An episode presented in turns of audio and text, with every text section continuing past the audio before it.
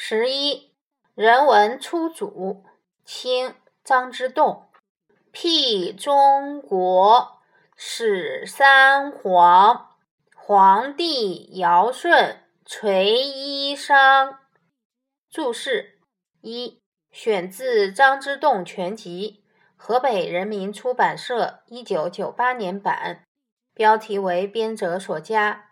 二，辟，开辟。三。垂衣裳，垂衣拱手，形容无为而治。垂，下垂。衣裳，衣服。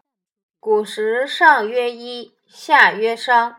文艺，中国历史传说开始于三皇时期，到了黄帝、尧帝、舜帝时，才确定了衣服制度，文明初兴。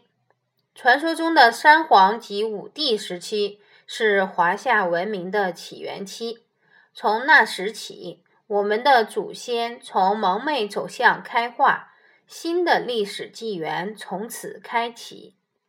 你知道吗？曾侯乙编钟，编钟是古代一种打击乐器，主要用于宫廷演奏。不同的钟按照大小和音调高低等方式悬挂在钟架上，用木锤或木棒敲打，能演奏出悠扬悦耳的乐曲。一九七八年，在湖北随县曾侯乙墓中出土的一套编钟，总重量达五吨，是迄今为止发现的数量最多、保存最好、音律最全。气势最宏伟的一套编钟，被称为“编钟之王”。